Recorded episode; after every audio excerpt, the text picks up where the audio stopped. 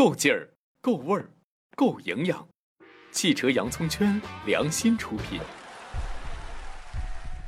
小伙伴们，大家好！上期聪哥跟大家聊了一些撒野的技巧，看完是不是挺嗨的？不过聪哥发现大家对 SUV、越野车还是有点傻傻分不清楚啊。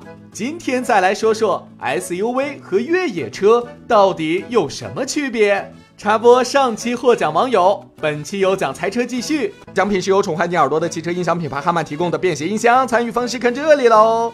下面聪哥就详细说说 SUV 和越野车的不同，也让大家了解一下到底开着啥车能去越野。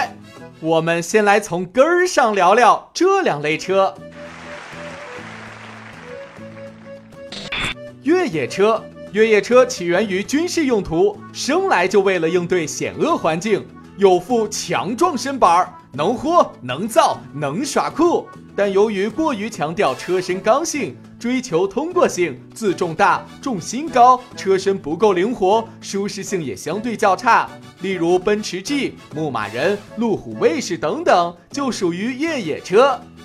而 SUV 呢？如果用英文直译过来，就叫运动型多功能车。七十年代的时候，西方人们高喊：“我们每周都要出去自驾游。”然后就有了第一批 SUV。SUV 集合了越野车的通过性，加轿车的底盘舒适性，加旅行车的功能性，生来就是个混合体。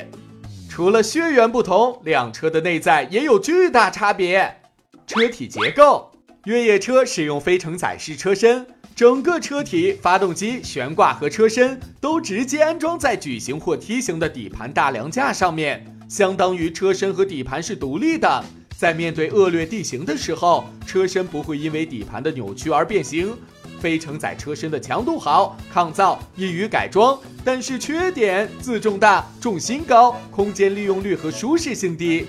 而 SUV 多用承载式车身，俗称不带大梁，这和我们普通的轿车是一样。车身负载通过悬挂装置传给车轮，优点就是稳定性和舒适性高，空间好。缺点底盘强度不高，车身易变形，制造成本也相对高一些。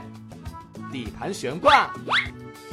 越野车的悬架用前后整体桥或者前独立加后整体桥，大多与钢板弹簧或螺旋弹簧放在一起用，悬挂拉伸行程大，有利于极限状况下的越野攀爬，也更耐造。大部分 SUV 和轿车一样，使用前后独立悬挂，低端车型也有前独立加后非独立悬挂，相对来说更注重公路行驶舒适性和高速转向时的操控性。驱动形式，说到这里，我们又要提及四驱系统以及差速锁了。越野车采用带分动箱的纯机械四驱加差速锁，手动选择两驱或是四驱，机械简单可靠，有效锁止差速器，同时能承受高强度的野外路况。SUV 多选用电子四驱系统，由行车电脑控制，适应性好。不适合高强度越野，故障率高，容易过热导致系统失效。另外，关于实时四驱、分时四驱、全时四驱的区别，小伙伴们可以回顾下以前的节目。动力性能，越野车为了保证越野时的强劲动力，往往采用低扭充沛的柴油发动机或是大排量的汽油发动机，缺点就是费油、跑不快。SUV 的发动机考虑加速性能、燃油经济性，甚至还出现了跑车型 SUV，更加注重加速以及操控性能。讲完了上面这些区别，SUV 和越野车的区别，相信大家就了解了。聪哥再来个直观的，把常见车型的越野能力分个等级，大家看完就更清楚了。常见两驱 SUV 越野能力两颗星。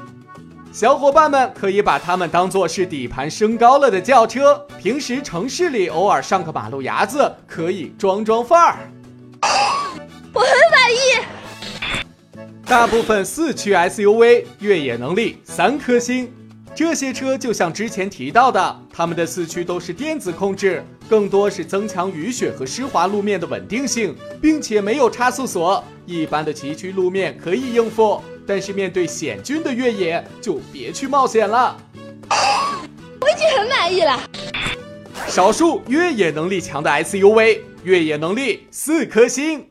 这类车型有着出色的接近角、离去角、通过角和离地间隙，有些还有值得炫耀的历史以及四驱系统的独门秘籍。